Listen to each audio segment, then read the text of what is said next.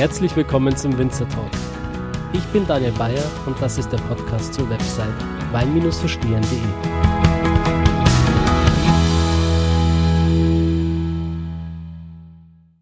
Bevor es jetzt gleich mit dem Podcast losgeht, möchte ich dich noch auf ein besonderes Event aufmerksam machen, das in knapp zwei Wochen stattfinden wird. Und zwar wird am 8.5. die zweite Winzer Talk Weinprobe stattfinden. Das Ganze läuft über das Tool Zoom und ihr habt die Möglichkeit daran teilzunehmen und live mit mir Weine vom Weingut Wow zu verkosten. Wolfgang Bender vom Weingut Wow war bereits Gast im Winzer Talk Podcast und hat darin beispielsweise erklärt, warum er Zinnfandel in der Pfalz anbauen möchte und was er unter den Rebsorten Dornfelder und Portugieser versteht und wie er diese ausbaut, um sie zu tollen, charakterstarken Weinen zu formen. Wir werden in der Weinprobe vier verschiedene Weine probieren, darunter ein Weißburgunder, Grauburgunder, die Top Cuvée Tilt Rotwein und der Time to Say Peace Rotwein 2018. Der Weißburgunder und Grauburgunder sind jeweils der aktuelle Jahrgang 2019 und können exklusiv in der Weinprobe vor Verkaufsstart verkostet werden. Als zusätzliches Geschenk gibt's für euch zwei Flaschen roten Traubensaft zum Ausnüchtern. Ja, das Weinpaket und die Weinprobe kosten insgesamt 36 Euro. Und wenn das interessant für euch klingt, dann geht jetzt auf die Website von Wolfgang Bender unter www.wolfgangsweine.de, klickt dort auf den Shop auf das Feld Pakete und Aktionen und dann auf das Live-Tasting am 8.5.2020. Ich werde euch den Link auch nochmal in den Show Notes mit hineinpacken und auf dem dazugehörigen Blogbeitrag auf meiner Website www.wein-verstehen.de. Ja, und wenn ihr in Zukunft einfach aktuell sein wollt und immer auf dem Laufenden gehalten werden wollt, wenn es neue Weinproben gibt oder andere Aktionen, dann lade ich euch ganz herzlich ein, meinen Newsletter zu abonnieren, den ihr auch auf meiner Website wein-verstehen.de findet. Einfach auf die Seite klicken und auf den Menüpunkt Newsletter. Ja, vielleicht noch ein kurzes Feedback zu diesen digitalen Weinproben via Zoom bisher. Also wir haben das jetzt ein paar Mal gemacht. Und ich muss wirklich sagen, dass es ein sehr schöner Austausch ist mit euch, mit der Community, weil eben jeder, der daran teilnimmt, auch die Möglichkeit hat, live Fragen zu stellen, am Gespräch mit teilzunehmen und es somit wirklich eine dynamische Runde ist, die hier entsteht. Und so habe ich mir die Winzer Talk Community eigentlich auch vorgestellt. Aus diesem Grund möchte ich das Ganze auf jeden Fall weiter fortführen. Um einen noch besseren Austausch mit der Community zu haben, habe ich ebenfalls die Facebook-Gruppe Weinstammtisch und Winzer Talk Wein verstehen mit Daniel Bayer gegründet. Wir haben mittlerweile rund 240 Mitglieder, die fleißig interagieren und sich gegenseitig austauschen. Macht wirklich Spaß in dieser Gruppe. Du bist herzlich willkommen, dieser Gruppe beizutreten. Und das soll es an dieser Stelle auch gewesen sein mit den Informationen vor dem Podcast. Wir gehen jetzt nach Südtirol in die Wiege des Gewürztraminers, nämlich nach Tramin und lauschen den Worten von Walter und Anke Gamper von Buschenschank Gamper. Viel Spaß mit dieser Folge.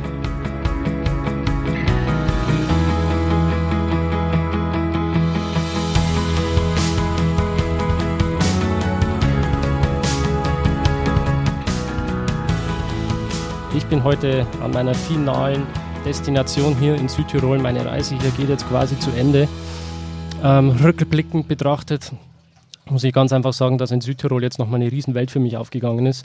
Ich habe das so vorher gar nicht realisiert, wie groß Südtirol ist, welche Vielfalt ähm, die Weinbauregion zu bieten hat. Und ich dachte damals schon beim Interview mit Jossi Leubel, dass ich einigermaßen was verstanden habe. Aber dem ist nicht so. Man muss hier wirklich runter ähm, sich ähm, umsehen auf die verschiedenen äh, Höhenlagen sich davon ein Bild machen, ähm, von Finchgau bis ins Eisacktal. Die Menschen sind komplett unterschiedlich. Ein paar Kilometer weiter, ein paar Höhenkilometer höher oder Höhenmeter höher. Und so ähm, ergibt sich hier ein unfassbares Bild. Äh, nicht nur vom Wein her, sondern auch von den Menschen, von der Kulinarik, vom Essen. Ist unglaublich. Ja, heute bilden wir quasi hier den Abschluss in Südtirol.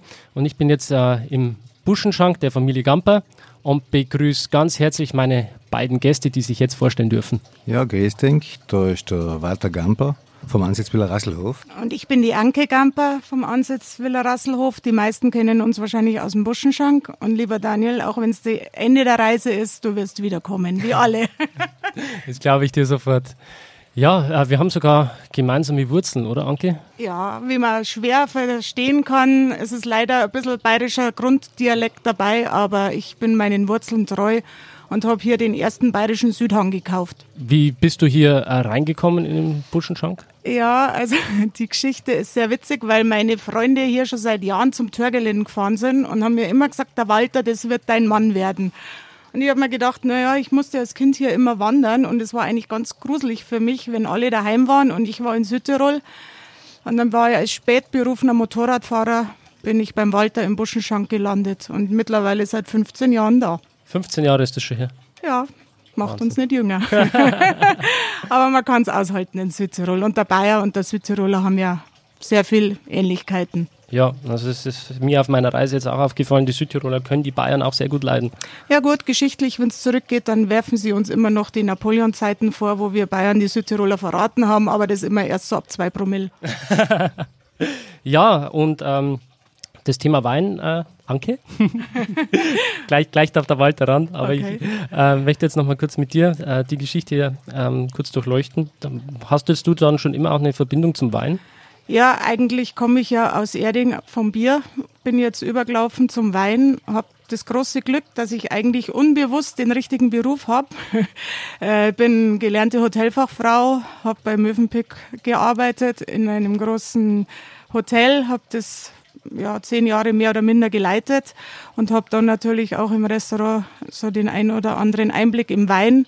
Ist aber die Theorie was ganz was anderes, als wir jetzt hier in der Praxis live dabei zu sein. Und alles, was ich irgendwann mal gelernt habe, ist bestimmt zuträglich, hat aber wenig mit dem realen Leben zu tun. Die Theorie und die Praxis. Ja, das ist nochmal ein völlig anderes Level dann, oder? Und sage ich mal, wir, wir ergänzen uns natürlich perfekt, weil ich das technische Know-how habe von der Gastronomie und mein Mann sehr guter Winzer ist. Und von daher ist es natürlich jetzt ein sehr gutes Zusammenspiel, unsere eigenen Weine, die mein Mann natürlich macht, im Buschenschank zu vertreiben und dementsprechend ähm, ja professionell anzubieten, beziehungsweise was heißt professionell? Es ist mit viel Herz und viel Liebe. Jeder, der unseren Buschenschank kennt, kennt die Atmosphäre. Jetzt versuchen wir die nächste Generation mit einzubauen über soziale Medien, aber da müssen wir noch ein bisschen feilen. Ja, ihr habt zwei Kinder? Ja, den Linus und den Nathan. Und nachdem jetzt die Illusion vom Bayern-Stammspieler endlich gestorben ist, haben wir vielleicht auch die Chance, dass die sechste Generation auch Weinbauer wird. Aber Wie alt sind die beiden Söhne jetzt? Zwölf und neun. Also es liegen noch ein paar harte Winter vor uns, bis eine Entscheidung getroffen wird. Aber ich denke, sie wachsen mit uns auf und sie sehen, dass man was erreichen kann mit viel Fleiß und Energie. Aber momentan, wie gesagt, ist es, glaube ich, noch ein bisschen ein langer Weg, bis sich Entscheidungen treffen. Aber es wäre jetzt die sechste Generation hier auf dem Hof und es wäre schon schön, wenn es weitergehen wird. Mhm.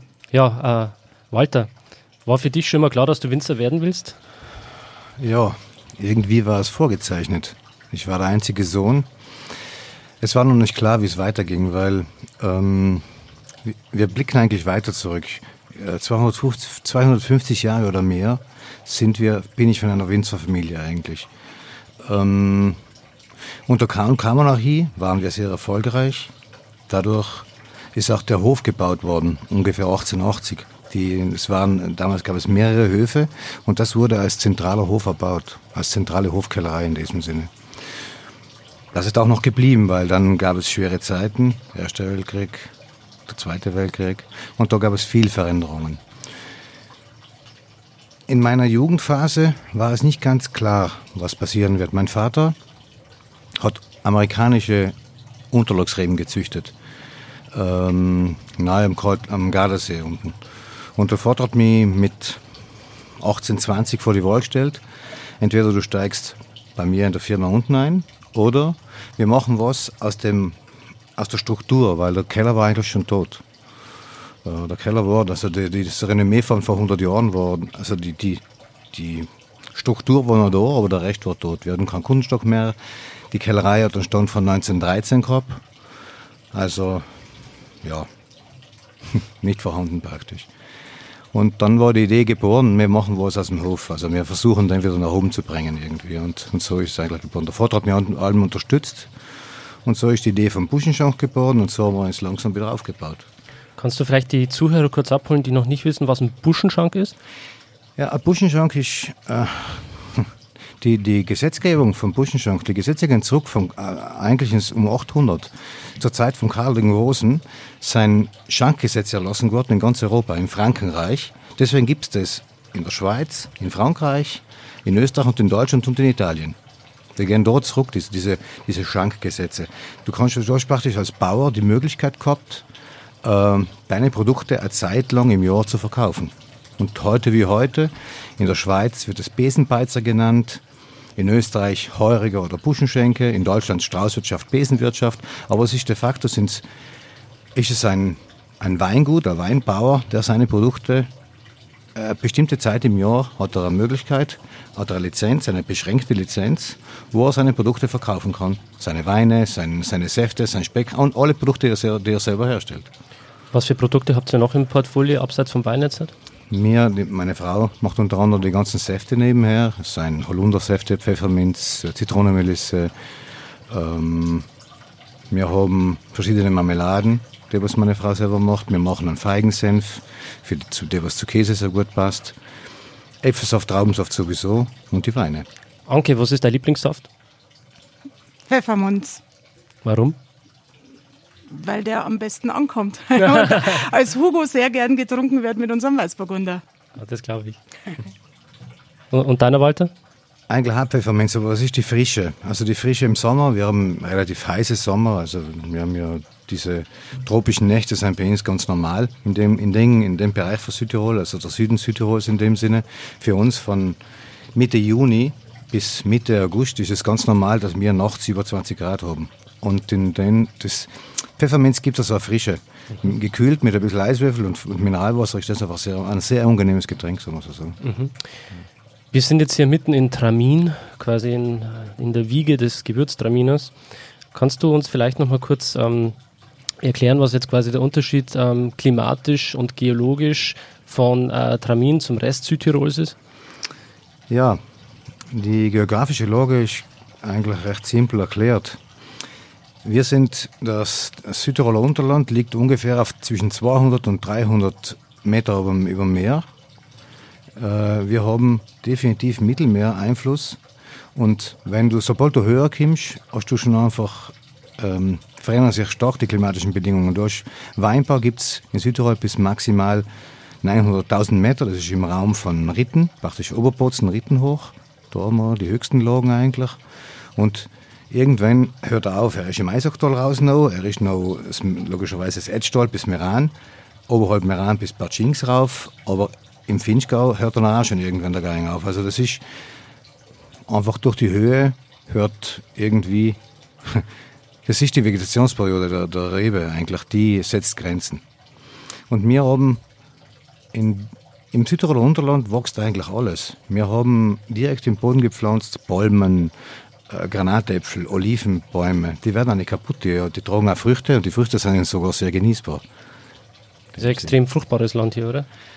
Ja, wir haben den Vorteil, dass wir, dadurch, dass wir südlich vom Alpenhauptkamm sind und im Norden in den Alpen regnet es allem wieder ab. Die Wolken, die vom Süden kommen, regnen ab, die Wolken, die vom Norden kommen, regnen ab. Das Wasser geht runter und fließt bekanntlich Richtung Süden. Das heißt, dass wir, sehr, wir sind ein warmes Land mit, sehr, mit, mit, sehr, mit diesem Reichtum Wasser. Den haben wir fast, bis uns, wie soll ich sagen, wir haben einfach, wir haben einfach sehr viel Wasser. Mhm. Sehr viel Wasser zur Verfügung und das ist ein riesiger Vorteil. Ja, Spitzenwasser vor allem. Also wirklich. Ja. Man merkt ich habe jetzt ein paar verschiedene Wässer, ist glaube ich der Plural, probieren dürfen äh, in die Hotels. Und äh, man merkt einfach, auch wenn da keine Kohlensäure drin ist oder so, dass die unfassbar mineralisch sind. Also da ist so viel an Mineralien drin in diesen Wässern. Ja. Es fließt durch die verschiedenen Gesteinsschichten äh, der Alpen und dadurch verändert sich das Wasser. Es wird rein, es wird frisch, es wird pur. Und je nachdem, wo es entspringt, schmeckt es ein bisschen anders, klar. Ja, ja. Da brauchst kein Mineralwasser mehr, frisch aus der Leitung und genau. gut ist. Ja, Hammer. Ist auch extrem interessant, äh, da vielleicht mal so eine kleine Verkostung zu machen mit den verschiedenen Wässern. Äh, das macht schon richtig Spaß. Ja. Weil äh, Wasser hat einen Geschmack. Ja. Wasser hat hundertprozentigen Geschmack. Ja. Kann einen negativen oder einen guten Geschmack haben. Absolut, absolut. Und äh, entweder ist es das drin, was der Körper braucht oder eben nicht. Ja. Und das merkst. Das merkst du hundertprozentig. Ja. Ja, glaube ich, ja. Es ist ähm, meine Oma zum Beispiel, ja, die hat jetzt ähm, zu Hause, wo wir, wo sie sind, also dieses städtische Wasser, wo wir haben, die hat das immer durch diese, ähm, durch diese Filtergeräte, wo es gibt, durch diese Aktivkohlefilter oder sowas, hat sie Ja. es durchgelassen.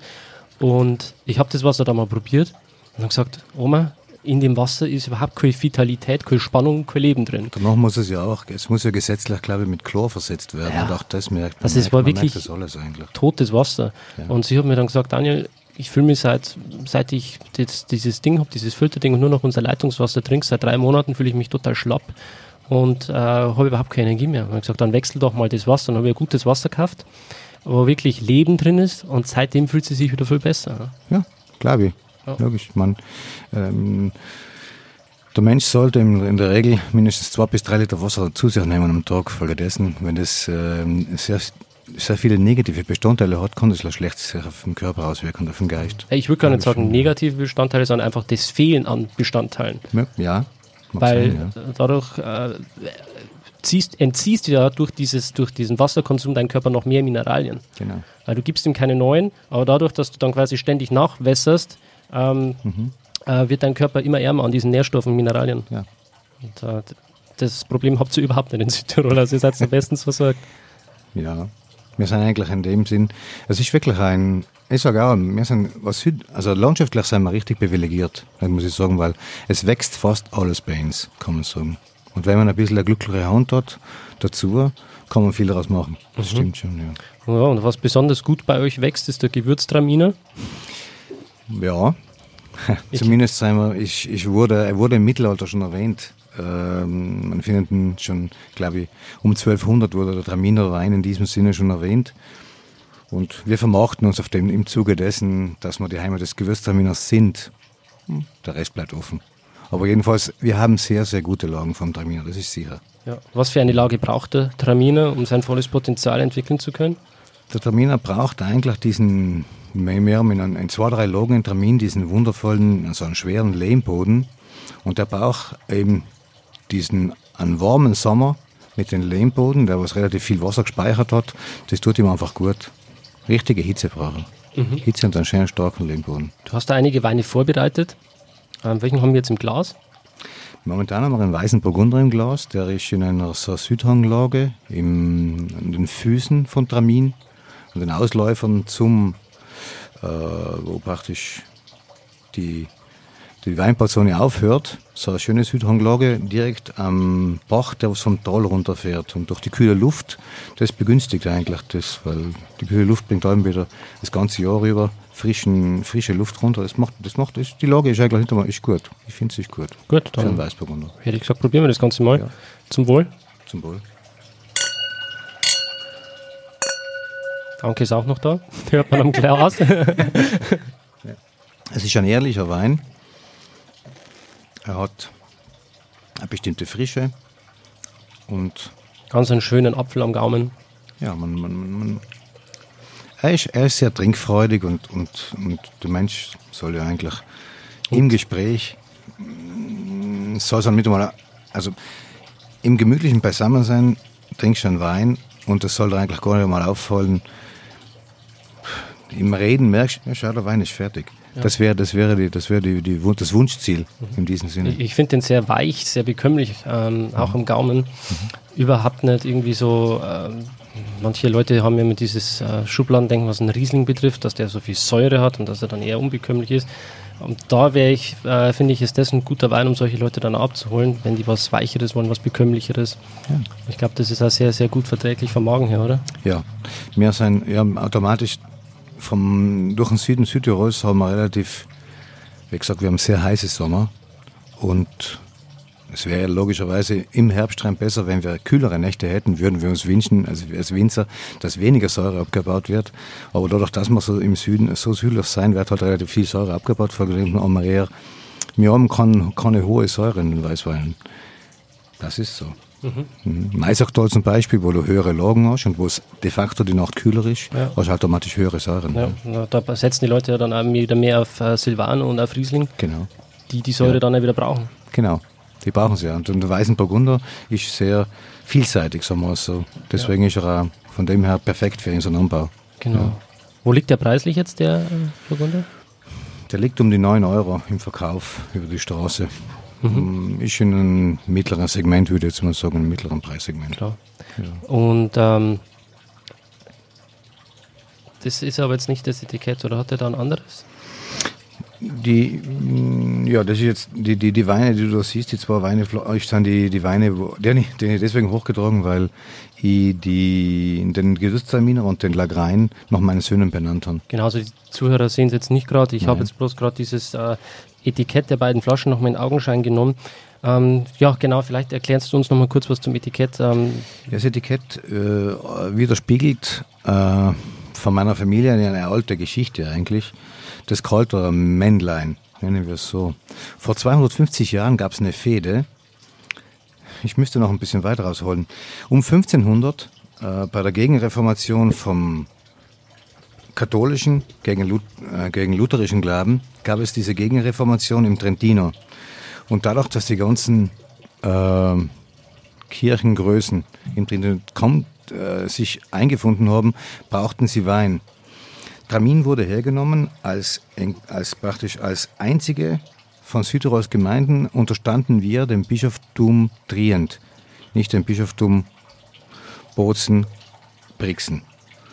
Das heißt, hier waren relativ viele freie Bauern, die den 10. oder den 15. an die Kirche abgegeben haben und so ihr Leben weitergefristet haben. Im Rest ist ja, die Eigenheit von Tramin ist ja unter, unter anderem dessen, sei es in den Nebengemeinden Kaltern, Eppern, Kotatsch, Margreit, sind sehr viele ähm, alte Adelssitze, Adelsfamilien. In Tramin nicht. In Tramin waren immer schon sehr viele freie Bauern und es gibt eigentlich fast keine Adelssitze. Um 1760 hat Maria Theresia im Tal unten, im Südtirol Unterland, war alles ein Sumpfgebiet. Der Kaltrasser hat das ganze Tal überschwemmt, das war alles ein Sumpfgebiet, also unbebaubar.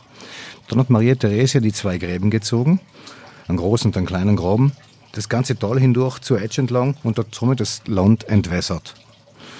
Logischerweise wussten die Adeligen Bescheid und die Bauern haben sich nicht dafür interessiert, wie auch immer. Jedenfalls, die Kalterer Gemeinde geht bis weit unterhalb Tramin bis Kortatsch runter, ist alles Kalterer Gemeinde, das ganze Tal. Äh, obenrum, die ganzen Jagdgebiete, Jagdgebiete gehörten den Adeligen, ist alles Kalterer Gemeinde. Und somit äh, haben sich irgendwann die Terminer aus ihrem Dornröschenschlaf erwacht und dann haben gesagt, ja, haben eigentlich alle in der Reihen gekriegt, aber wir halt nicht. Und ich glaube, dass sie deswegen, dieses Kalter Männlein zeigt jedenfalls ein steinernes Männlein, was die Hose runterzieht und den nackten Arsch nach Kaltern zeigt. ähm, so, Darin liegt der Haus begraben. Sagt alles. Genau. Und das ist das, was mir noch hergenommen, weil es eigentlich von meiner Familie ist, damals als Etikett, als, als praktisch als. Ja, und das ist am Haus angebracht. Es ist, das Kalterer Mandel ist, also wie man es auf Dialekt sagt, ist praktisch als Sandsteinfigur bei uns am, an der Hausfassade angebracht. Und wir haben uns einfach gedacht, das passt irgendwie ein bisschen zu uns und wir nehmen das als unser Etikett. Also wie gesagt, wir sind wahrscheinlich, genau, es ist unser Logo, unser Wiedererkennungswert und irgendwie passt es auch ganz gut zu uns. Wenn ich dich jetzt gerade schon an der Strippe habe, am Mikrofon, ähm, könntest du dir jetzt eigentlich vorstellen, nochmal zurück äh, nach Deutschland zu gehen? Also ich habe den Luxus, dass ich meine Wurzeln noch in Erding habe und Heimat ist Heimat. ähm, es hätte mich härter treffen können. Also Südtirol ist natürlich äh, ein Traum vom, vom Wetter, vom Skifahren, von allem. Ich bin gern in Bayern. Ich bin immer, sage immer, wenn die bayerischen Gäste bei uns unten im Keller sitzen, sage ich, ich bin voll der Beschiss. Da kommt man in Urlaub und dann hört man wieder bayerisch. Aber nein, wir fühlen uns wohl hier. Wir haben natürlich auch ein Riesenglück und wie der Walter schon gesagt hat, wir sind privilegiert. Wir dürfen das tun, was uns Spaß macht. Und ja, ich sage immer, die Kombination von unseren beiden erlernten Berufen ist natürlich auch eine Weltmacht. Also, und wie gesagt, wir haben Spaß dabei, wir können so leben, wir können so arbeiten, wir können unsere Mitarbeiter so behandeln, wie wir wollen und das ist natürlich Königsklasse. Wie würdest du die Mentalitätsunterschiede zwischen die Bayern und die Südtiroler beschreiben? Oh, jetzt, danke. Jetzt muss ich. Also sage ich mal, wenn ich jetzt im Bayerischen Wald gehe, ist wahrscheinlich die Mentalität dieselbe wie in Südtirol. Erding ist ja dann doch schon ein bisschen Stadt. Sage ich mal, die, ich sage immer, die Südtiroler sind noch nicht ganz bereit für mich. Ich bin die Tochter meines Vaters gewesen, ich bin Motorradfahrer, so bin ich runtergekommen. Ich mache alles. Also ich habe auch beschlossen, dass es anstrengend ist, auf zwei kleine Kinder aufzupassen, als wie im Weinbaum im, im Kreis zu fahren mit dem Traktor. Und von daher bin ich vielleicht meiner Zeit ein bisschen voraus. Aber von der Grundmentalität sind wir gleich. Die Südtiroler haben den Vorteil, die haben nie, also die, die haben, das ist einfach privilegiert hier. So, so diese Vorratshaltung extrem oder so. Es ist einfach schön. Es, es wächst alles, es ist warm, du hast im Winter gemäßigtes Klima. Wir sind uns ähnlich. Du hast gerade die Grundmentalität angesprochen. Wie würdest du die beschreiben? Gemütlich, zufrieden, ich sage immer, sie haben auch noch den großen Vorteil, es hat noch keiner gemerkt, dass sie auch zur EU gehören. Es ist extrem viel Geld im Land. Ich bin dankbar, dass meine Kinder in so, einem, so einer Infrastruktur aufwachsen dürfen. Und es ist halt. Und auf alle Fälle ist es halt so, dass du sagst, die Kinder können bis zur neunten Klasse hier in, im Dorf in die Schule gehen. Das gibt es bei uns halt nicht mehr. Also das ist für mich ein Luxus, wo ich sage, die können mit dem Radl im Dorf spazieren fahren. Das gibt es jetzt in unsere Städte in Bayern eher nicht mehr. Mhm. Und wie gesagt, ich weiß es zu schätzen, dass die, es ist viel regional, es ist viel Bio, es ist, also was mir halt auch sehr wichtig ist, ähm, die Verpflegung in der Schule, im Kindergarten, da steckt einfach viel Geld dahinter noch noch, mhm. sage ich jetzt mal. Ich hoffe und ich wünsche mir, dass es so bleibt. Ja, die Kinder lernen ja auch schon ab der ersten Klasse Italienisch, glaube ich, oder? Genau. Also wir haben den Luxus, dass unsere Kinder von der ersten Klasse an Italienisch haben und ab der vierten Klasse auch noch Englisch dazu. Und das ist natürlich, sage ich mal, für die Zukunft ein Traum. Es wird zwar manchmal nicht so gern gesehen von den Südtirolern, dass sie Italienisch lernen müssen, aber wir zwei sehen es als Herausforderung, weil mm, alles, was man ihnen jetzt mitgibt, kann man ihnen irgendwann nicht mehr nehmen. Ja. Ähm, hast du auch Italienisch ein bisschen gelernt? Mit einem wunderschönen italienischen Beigeschmack. Also das Problem ist, in Tramin spricht außer dem Carabinieri kein Mensch Italienisch. Und ich habe jetzt wenig zu tun mit ihm. Ich kann mich unterhalten, aber jetzt schwerwiegende weltpolitische Diskussionen führe ich nicht auf Italienisch. Habt ihr bestimmt viele italienische Gäste da, oder? Wir haben jetzt in den Sommer, also jetzt genau die nächsten zwei Wochen ist die Hauptreisezeit der Italiener um Ferragosta, also das ist der 15. August. Da sind sehr viele, sage ich jetzt Mailänder heroben und genießen das kühlere Klima was man jetzt momentan auch nicht spürt, aber es ist doch in den Bergen kühler und wir haben sehr viele Stammgäste aus Italien, mhm. die einfach immer wieder kommen und gerne bei uns sind. Einfach auch die, die Spezialitäten gerne essen. Also wir haben uns ja unten im Buschenschank auf Südtiroler Spezialitäten mit unseren Knödel, hausgemachte Schlutzkrapfen. Was ist ein Schlutzkrapfen? Ein Schlutzkrapfen ist eine Teigtasche, kann man Ravioli eigentlich sagen, der gefüllt ist mit Ricotta und Spinat. Ah, ja. Und da haben wir einen sehr guten Koch, der das perfektioniert hat und da haben wir uns echt schon einen guten Namen gemacht. Aha. Was sind so noch so äh, Südtiroler Spezialitäten? Also wir machen im Jahr 1200 Kilo Speck am Hof, den wir räuchern und der bei uns im Speckkeller hängt. Das ist der einzige Raum im Haus, der Klimaanlage hat. Manchmal bin ich schon fast neidisch. Und wir machen unsere Hirschwürste in Zusammenarbeit.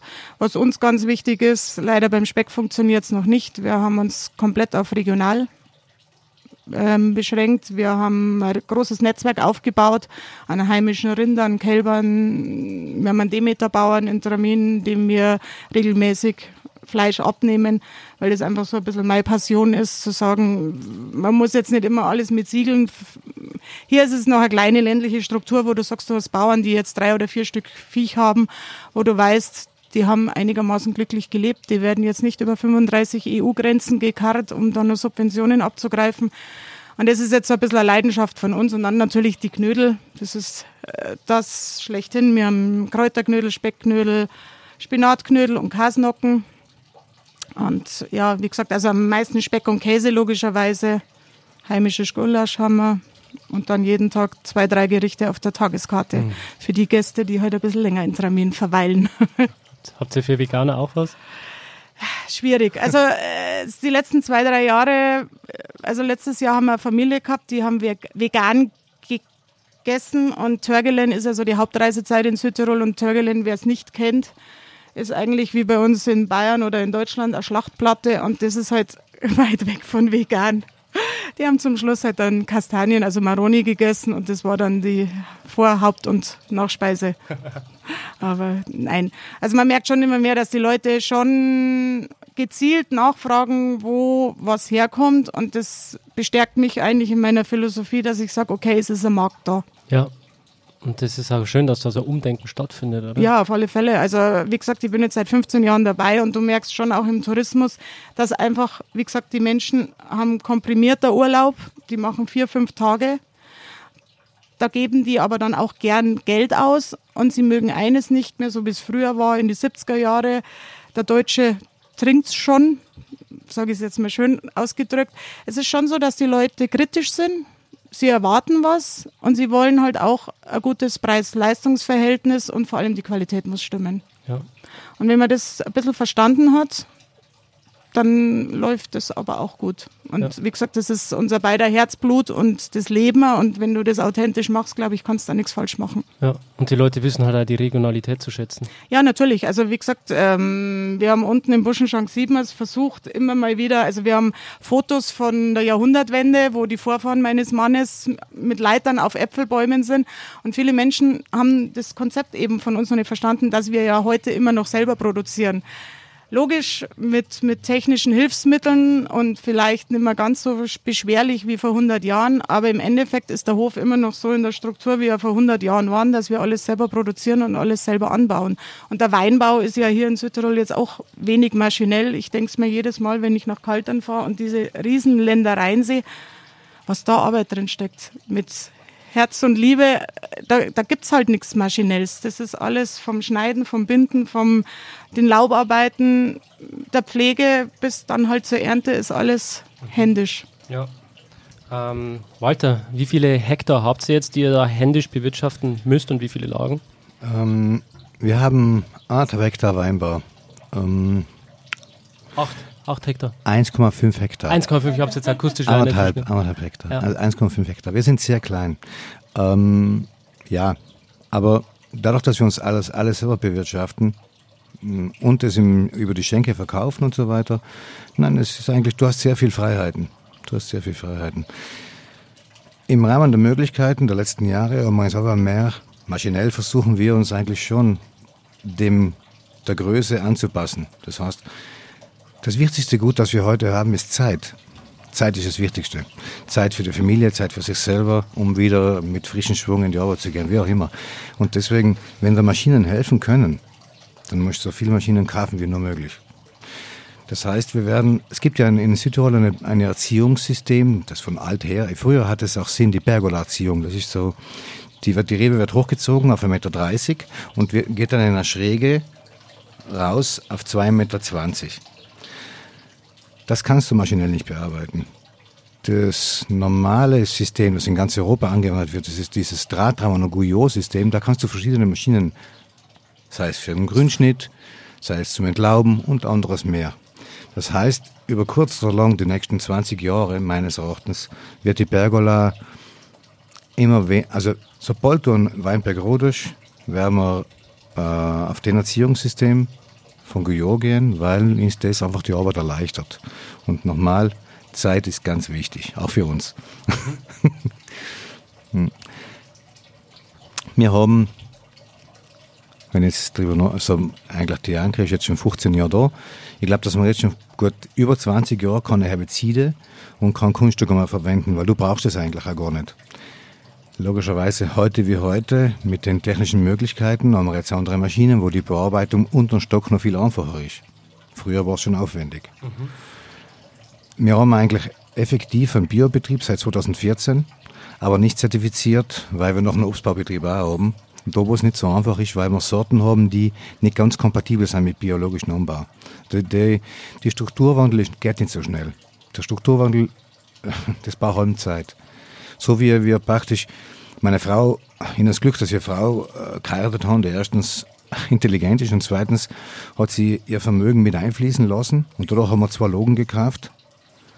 Ja, die ist sehr gut. Man muss schon mal das Glück haben, die Logen kaufen zu können. Das heißt, dass du sie kriegst. Du kriegst sie, weil es ist ja schon schwierig, in Südtirol was zu kaufen und überhaupt gute Logen kriegst du nicht. Du musst ja wirklich Beziehungen haben, die die Fühler ausstrecken und dass du überhaupt die Chance hast, da reinzukommen.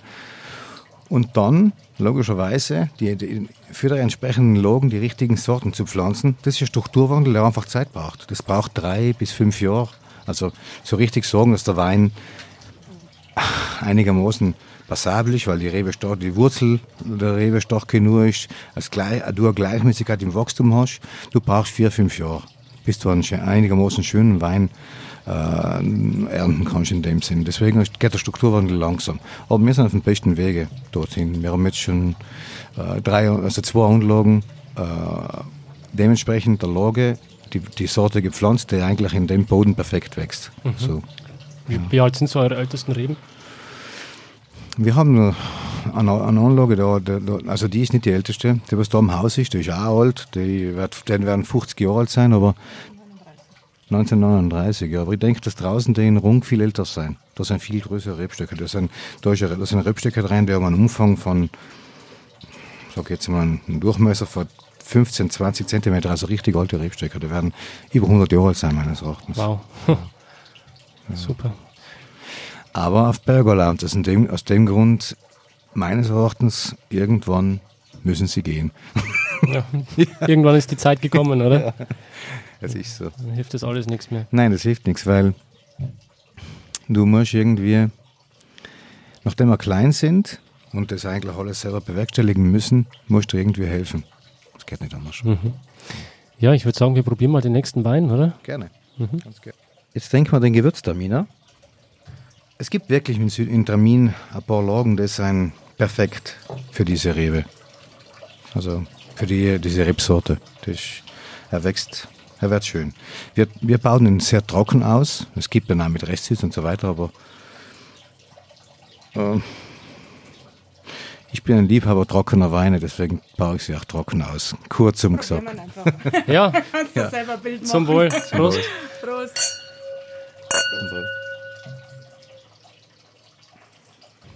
Super. Also man hat in der Nase Honig. Ja. Und ich erwarte jetzt eigentlich, dass er süß ist am Gaumen. Nein. Und das ist geil. Er ist einfach trocken. Das ist geil. Das ist richtig cool. er ist einfach trocken. Aber von einem, von einem Wein, von einem Traminer mit Restsüße, ich meine, du, sicher so, von 0 bis 4 trocken, von 4 bis 9,5 trocken, von 9 weiter mit Restsüße. Also unter 4, wenn der Traminer verspricht er in der Nase das eben, durch die, durch die Honignoten, durch die leichten Rosenton, den er hat, und danach das Trockene, ja, du musst damit erst klar kommen. Aber im Prinzip, der ist trotzdem trinkfreudig, weil er hat, die Säure ist nicht so hoch, weil du eben relativ hohe, du hast einen sehr hohen Alkoholgrad beim Traminer. Und dadurch ist die Säure, nachdem die Zuckergradation relativ hoch ist, ist ja die Säure ein bisschen tiefer in dem Sinn. Und dann hast du eigentlich, es ist, nein, es ist eine Ausgewogenheit da. Aber du merkst ihm, der hat fast 15 Alkohol aber ich finde, du merkst es im Trunk nicht, weil mhm. er trocken ist. Ja. Wenn du dem viel Restsüße gibst, dann ist es nochmal anders. Mhm. Ja. Ja, durch die Süße geht Alkohol dann auch schnell ins Blut, oder? Genau. Ja, und du meines Erachtens nach einem zweiten, dritten, zweiten Glas magst du eigentlich nicht mehr, weil die Restsüße macht dann ein bisschen ja, träger im Trunk, mhm. sagen wir es so. Was habt ihr für Hefen im Einsatz? Also ich arbeite alle noch mit Reinzuchthäfen. Ähm, ich werde das mit Spontanverjährung mit Sicherheit erst probiert. Ja. Ähm, die, die erste, der ersten, die erste, das erste Drittel der Gärung funktioniert gut. Sobald der, der Alkoholgrad in der Flüssigkeit steigt, schaffen es die spontanen Hefen nicht. Man muss meistens mit Reinzuchthäfen weitergehen. Könnte sein, dass ich da, dass ich mir da noch ein paar, das werde ich ein paar Mal versuchen und wenn ich einen Erfolg davon sehe, dann mache ich das auch. Das ist so stark, weil ich glaube, das ist ein Unterschied, wenn du jetzt rein technisch gesehen jetzt, ähm, du startest mit der Spontanvergärung, dann hattest du praktisch die Hefen, die auf dein Terrain und da, wo es gewachsen ist, die, das, das klangklimatische Umfeld. dann nimmst du, kriegst du eigentlich die Aromen raus, startest mit denen und führst noch die, die, die, die Gärung mit Reinzuchthäfen zu Ende, geht auch, kann funktionieren. Ja. Mhm. Mhm. Ist es dann also ein langfristiges Ziel von dir, vielleicht irgendwann mal komplett auf Spontangärung zu gehen? Ja, es ist eins mit meiner Ziele, ich, ich versuche, wie jeder Winzer, wir versuchen allem, jedes, jeder Jahrgang sollte der Jahrgang sein. Versuchen wir zumindest. Logischerweise machen uns manchmal die Natur einen Strich durch die Rechnung oder, oder wir uns selber oder es gelingt auch wunderbar. Also, ja, wir versuchen alles zu beeinflussen und trotzdem spielt die Natur halt viel mit rein. Mhm. Ja. Ähm, welche Philosophie hast du beim Verschluss der Flaschen, Schraube oder Korken? Also ich habe immer noch Korken. Wir verwenden mittlerweile ähm, so ähm, ja, einen Korken, der sehr stabil ist in dem Sinn. Man könnte ja auch Schrauben verwenden, aber noch dadurch, wir sind so klein strukturiert, äh, das ist alles ein Preisvorgabe in dem Sinne eigentlich. Ja. Die Italiener malen eh Korken, oder? Ja, sie, viele Menschen mögen gerne Korken, muss ich ehrlich sagen. Aber Italiener, glaube ich, nochmal ein bisschen mehr, oder? Ja, weil du hast die Show, du kannst auf die Show machen, du kannst, das macht den Blob und, und, und, und T-Shirt. Ja, mag sein, ja. Ja, ja, stimmt schon. Ja, das ist ja immer, das Risiko liegt ja beim Winzer nach. Weil wenn du eine Charge kriegst von Korken, die was einfach diesen Pilz haben, dann hast du die das ganze Jahr angestrengt und der Wein ist trotzdem, trotzdem ein Korken. Das, das, das, Risiko liegt bei uns, mhm. nie beim Gegenüber, also bei dem, beim Käufer, also immer beim Verkäufer in dem Sinn. Ja. Ähm, vielleicht nochmal das Wort zu deiner Frau. Gerne. ähm, wie teilt ihr euch denn die Arbeit auf? Wie funktioniert das bei euch? Also ich muss sagen, wir haben da so ungeschriebene Gesetze. Mein Mann ist jetzt nicht der typische Südtiroler, der nimmt auch mal die Kinder. Also was für mich ganz klar war von Anfang an, und da schmunzeln heute noch viele Leute drüber, ich habe von vornherein gesagt, ich mache nichts, was ich, wo ich nicht verstehe, was ich mache. Und es ist ganz witzig, früher ist es so gewesen, dass die Männer fein in der Morgensonne aufs Feld gegangen sind, zum Beispiel im Winter beim Rebenschneiden, haben dann den Schnitt gesetzt und die Frauen durften dann am Nachmittag, wie die Sonne hinterm Berg ist, diese schweren zwei, drei Meter langen, sag mal auf Deutsch, Laufer, Läufer. Also die Triebe, die, die, Trieb, Jährling, die Jährlingstriebe.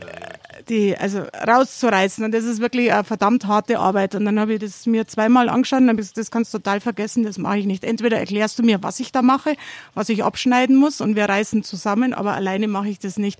Und mittlerweile ist es so, dass wir eigentlich alles zusammenarbeiten. Ist manchmal nicht einfach so ein Betrieb und Familie und alles. Und, aber für uns ist es eigentlich eine, schön, eine schöne Geschichte. Wir gehen zusammen aus, wir gehen dann von mir aus am Sonntag und gehen am Montag Skifahren, wo alle anderen halt arbeiten müssen. Und ja gut, das Rebenbinden, da ist mein Mann ein bisschen grobmotorisch unterwegs, das kann er nicht, also das mache ich alleine. Und sage mal, die maschinellen Arbeiten. Das ist eine Maschine.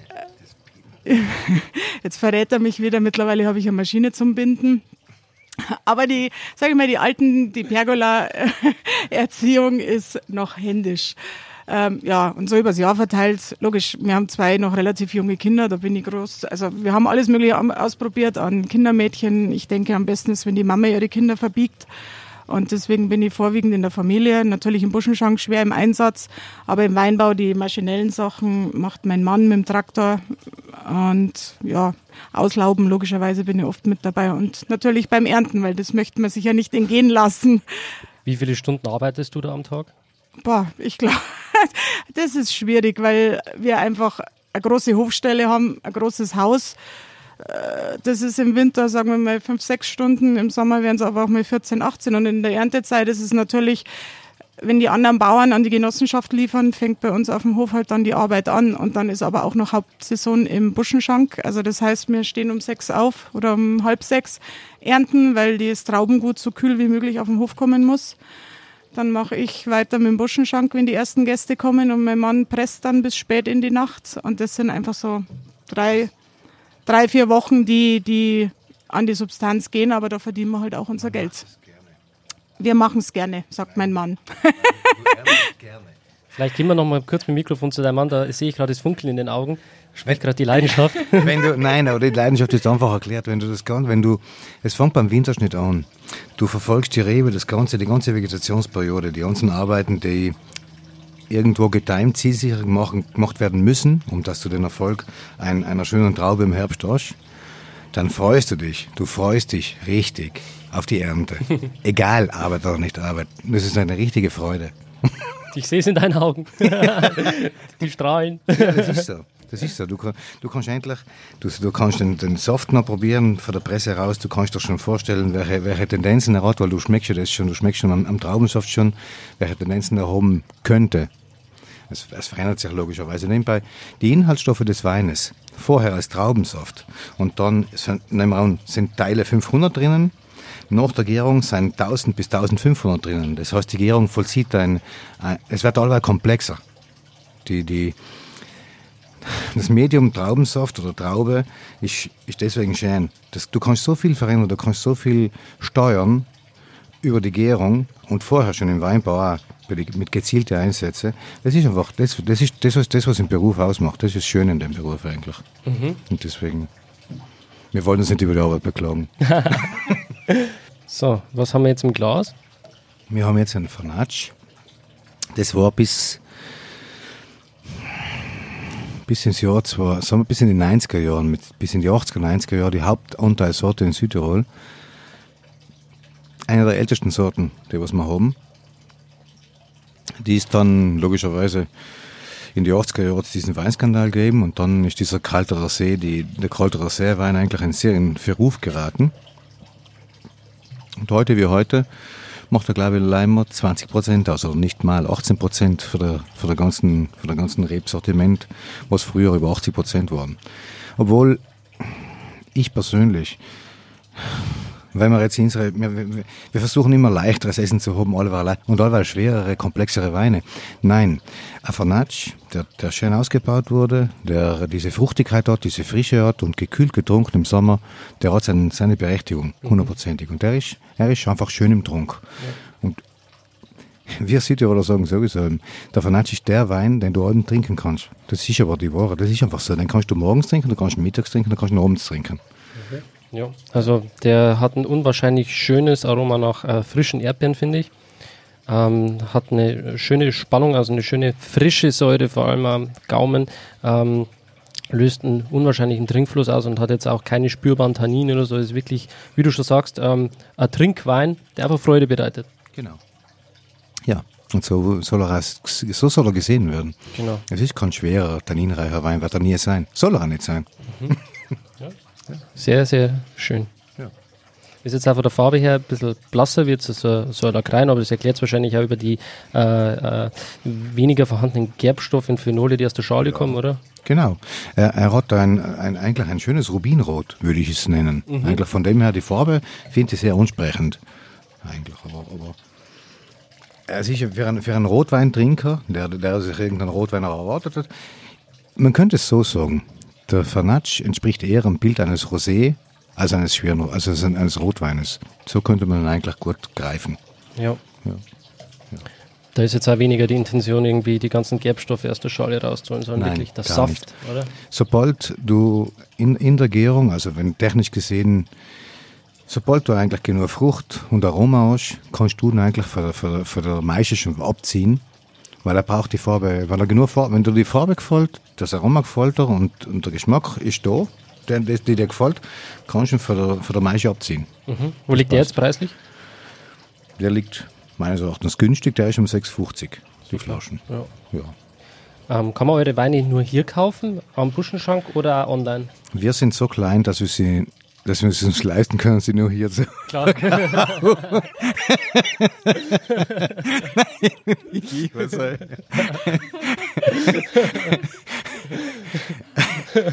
Kurz gesagt.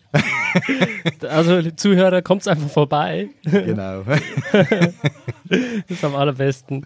Und dann könnt ihr ja die Weine probieren und kaufen. So ist es ja. Klar. Ja, sehr schöne Weine. Ähm, jetzt läuft sie gerade weg. Ah, super. Ich wollte jetzt gerade, ich wollte jetzt gerade nochmal thematisch kurz in das Thema Marketing einsteigen, ja. wo ja äh, du zu Hause bist. Mehr oder minder. ähm, jetzt ist es auch so, dass man die Weine quasi nicht online kaufen kann. Ähm, wie betreibst du da dein Marketing? Äh, welche Zielgruppe willst du ansprechen? Also kurz gesagt, wir haben so ein bisschen durch harte Arbeit und viel Energie, glaube ich, eine gute, eine gutes, gute Mund-zu-Mund-Propaganda durch den Buschenschank. Wir haben natürlich auch sehr viele Gäste, die hierher kommen, die die Ambiente lieben, die äh, einfach ein Stück Südtirol mit nach Hause nehmen wollen und haben eben den Luxus, dass wir die Weine direkt ab Hof verkaufen können. Äh, ich denke, wenn du, wenn du das machst, was du selber gern hättest im Leben, dann ist es das Wichtigste, was man am anderen geben kann. Die Leute kommen, sie möchten eine Auszeit, sie möchten die Atmosphäre hier genießen, sie möchten so ein Stück unserer Familie werden. Das ist jetzt schwer zu erklären, aber äh, die meisten Gäste sind, ich habe es unten auch hingeschrieben, sind Wiederholungstäter. Die kennen uns, die kennen uns als Wirtspaar und wir sind wir mögen uns einfach, glaube ich, und das merkt man auch, die, die, die, die nehmen einfach schon seit 15 Jahren teil an unserer Familie, die Kinder, wenn es groß werden, dann eben auch unser, ja, das zum Beispiel jetzt, warum unsere Weine Linus und Nathan heißen, ist eigentlich auch aus der Not geboren, war aber ein total super Schachzug. Wir haben bei der Klassifizierung, wir sind einer der kleinsten DOC-Weinproduzenten in Südtirol, haben wir einmal bei der Verkostung, weil wir noch alte Lerchenfässer hatten, war der Wein zu harzig für die Verkoster und wir haben die DOC-Klassifizierung für den Lagrein nicht bekommen. Da haben wir gehirnt, was machen wir jetzt, weil Südtiroler Weinberg Rot hört sich jetzt nicht unbedingt nach nach guten Wein an. Mhm. Dann haben wir gehirnt, gehirnt, dann sage ich, weißt was, den nennen wir jetzt Linus. Haben überhaupt nicht drüber gesprochen, dass wir jetzt da kein Lagrein dunkel mehr haben, sondern das war der Linuswein. Und haben dann allen Leuten erzählt, dass jetzt praktisch unser Erstgeborener, dem haben wir den Wein gewidmet. Und das war eine sehr gute Strategie. Wir haben zwar vier Weine, zwei Kinder, aber das bleibt jetzt auch so. Äh, der Gewürztraminer ist der Nathan, nach unserem Zweitgeborenen. Und ich denke einfach, die, die ganze Atmosphäre, die wir widerspiegeln, unsere Freude am Beruf, unsere ja, Demut und Dankbarkeit der, der, der, Landschaft gegenüber spürt jeder, der bei uns auf den Hof kommt. Und das ist eigentlich das bestgelebte Marketing, was man tun kann. Wie gesagt, den größeren Sohn würde ich jetzt gerne ein bisschen so Social Media mäßig einbinden, dass man vielleicht die ganze Handyzeit sinnvoll nutzt. Linus und Nathan sind unwahrscheinlich schöne Namen aber jetzt vielleicht nicht so die, die Mainstream-Namen, die geläufigen. Äh, wie seid ihr auf die Namen gekommen? Was bedeuten die für euch? Linus haben wir eigentlich entdeckt mit unseren besten Freunden, die mich hier auch her verkauft haben, die ihn Walter schon lang kannten. Und Walter hätte gerne einen Jonathan gehabt, aber das ist in einem Apfelanbaugebiet schwierig, weil da wäre er immer gehänselt worden, weil das eine alte Apfelsorte ist. Ah.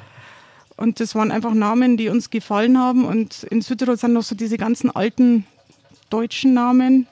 Und da haben wir uns ein bisschen abgesetzt. Aber ich denke mal, wir sind jetzt auch nicht so ungewöhnlich. Also ich würde keinen anderen nehmen. Ich bin zufrieden. Sehr schön. Ähm, ja, vom äh, Fernatsch würde ich sagen, gehen wir jetzt weiter zum äh, Lakrein, schätze ich, ist das jetzt, oder? Wenn, genau. Wenn ich die Farbe richtig sehe. Ganz anders, viel dunkler. Die Weine, die wir bis jetzt probiert haben, die drei Weine, die sind alle von 2018. Und der Lagrein ist eigentlich eine Reserva von 2016, weil das der Wein ist, der eigentlich eine bestimmte Reife haben sollte, weil er noch die, die Tannine und diese Schwere, oder sagen wir, die Gerbsäure ein bisschen abgebaut hat. Es ist ein runder geworden, feiner und Lagrein im ersten und im zweiten Jahr sind meines Erachtens sehr, sehr kantig. Ähm, Deswegen sollte Allergein ist eigentlich, wenn ich ganz ehrlich bin, im dritten Jahr von Corona erst ein bisschen geschmeidig und fein zu werden. Deswegen mhm. haben wir das halt geschafft, das endlich da hinzubringen, weil du musst ja auch schaffen, irgendwann einmal zwei Jahrgänge im, Wein, im Keller einfach zu lagern und in, in, in Wein eigentlich ähm, erst im dritten Jahr aufzuschenken, aber wir haben es endlich geschafft und ich bin froh drum. Super, ja. Hat den Rhythmus auf jeden Fall eingebracht dann. Ja, genau. Das ist aber auch ein Weg, oder dann? Ist auch ein Weg, ja. Es war eine Entscheidung, auch, ja, genau. Es war eine Entscheidung. Es war eine gezielte Entscheidung. Mhm. Ja. Habt ihr dann trotzdem noch so eine gewisse Jahrgangstiefe im Keller, wenn man hierher kommt, um vielleicht ein paar gereiftere Sachen zu probieren vom Lagrein? Nein, weil wir zu klein sind, wenn ich ganz ehrlich bin. Mit unseren, mit unseren anderen Hektar und den Zulauf, den wir mit der Schenke haben, schaffen wir es gerade und gerade, dass wir den allem auf drei Jahre hinkriegen. Und ich habe keine älteren Jahrgänge mehr. Wie viele Flaschen macht ihr im Jahr? Wir machen mit der anderthalb Hektar ungefähr um die 8000 Liter, circa. Das ist in einem wir haben das Glück, dass wir ähm, nicht unbedingt auf die Menge fixiert sein müssen, weil wir sie über die Schenke verkaufen, weil wir da, wir haben einen Freiraum und deswegen haben wir eigentlich, wir reduzieren die Menge, um eine bestimmte Qualität zu haben. Ja. ja. Okay, würde ich sagen zum Wohl, oder? Ja, zum Wohl. Prost. Prost. Zum Wohl. Man hat da in der Nase wunderschöne Röstaromatik. So ein bisschen äh, Schoko und Kaffee kommt damit. Also dunkle Waldbeeren sind da mit dabei, so Brombeerrichtung oder Schwarzbeeren. Er ist ungefähr anderthalb Jahre im Barrik. Er wurde auch, wie alle anderen, im Stall ausgebaut. Also praktisch, ähm, wir machen schon seit, Jahr, seit Jahren eigentlich haben schon äh, Kaltvergärung. In der Regel, Faustregel, kannst du sagen, die Weißen um die 18 Grad, also 17, 18 Grad und die Rotweine unter 30. Mhm. Ja. Ich, ich finde, der hat also einen richtig schönen langen Abgang von dieser Schwarzkirsche nochmal. Ja. Der Vorteil meines Erachtens, ähm, beim Lagrein kommst du wie bei jeder, bei jeder Rebsorte einfach auf, die, auf, die, auf den Boden drauf hauen. Der Lagrein will und muss einen warmen, durchlässigen Boden haben. Mhm. Der braucht im Herbst rein, also zur Reife hin, ganz einen warmen Boden. Und, und viele, viele Lagen, die was in schwere Böden in der Lagreinpflanze ist, wenn es da mal reinregnet, nachher kühlt es im Boden ab und die Reife geht nicht mehr weiter. Das heißt, du brauchst ganz einen warmen, durchlässigen Boden. Brauchst du auch bei einem Cabernet Sauvignon, aber der Lagrein braucht es auch.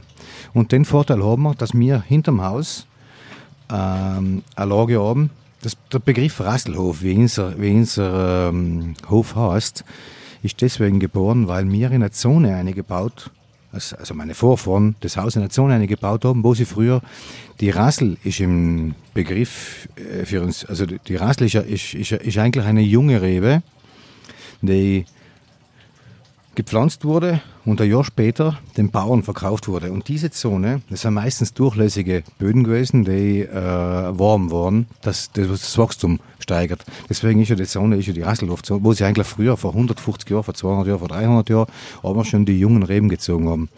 Und deswegen eignet sich, wir haben, ohne Gras aufzuschneiden, Vertramin, eine der besten Lagreinlagen schlechthin.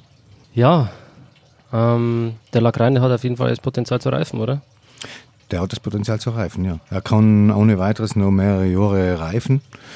Mm, es, tut, es kann ihm, also, er kann gleich milder werden. Die Gerbsäuren, die Tannine bauen sich ab, er wird runder, voller, vollmundiger und scheiner im Trunk. Das kann gleich ein Vorteil sein. Mhm. Ja. Wo seht ihr euch beide denn in drei Jahren? Ich habe einen Traum, irgendwo. Ich möchte noch dieses eine, wir haben jetzt vier Lagen. Ich möchte eine fünfte Lage haben, ähm, die top für Cabernet Sauvignon wäre. Dann hätte ich mit Cabernet Sauvignon, wir hätten die Lagen, wir haben die Lagen für, jetzt wenn wir die Rotweine hernehmen, Lagrein, Vernatsch, Merlot und dann ein Cabernet Sauvignon und ich möchte dann irgendwann mal einen Rotwein kreieren, der einfach, wo die Leute sagen, ja, also der ist der, also keinen Trinkwein in dem Sinn, sondern wirklich ein Wein, wo du sagst, der Wein spricht für sich selber, da brauchst du gar nicht mal reden. Der kommt in Glas rein und du brauchst ihn nicht erklären. Mhm. Fertig. Also vielleicht so in Richtung Bordeaux Blend, oder?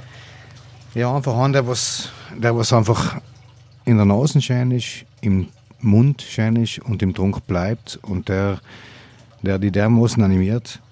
Ähm, du willst ihn eigentlich, wie gesagt, du, ja, Du kannst gar nicht anders, du musst ihn trinken. Du musst ihn runterschlucken. ja, wir philosophieren oft, was wir machen würden, wenn wir im Lotto gewinnen. Und kommen beide eigentlich immer wieder zu demselben Punkt. Eigentlich dasselbe, was wir machen. Von daher sind wir glücklich.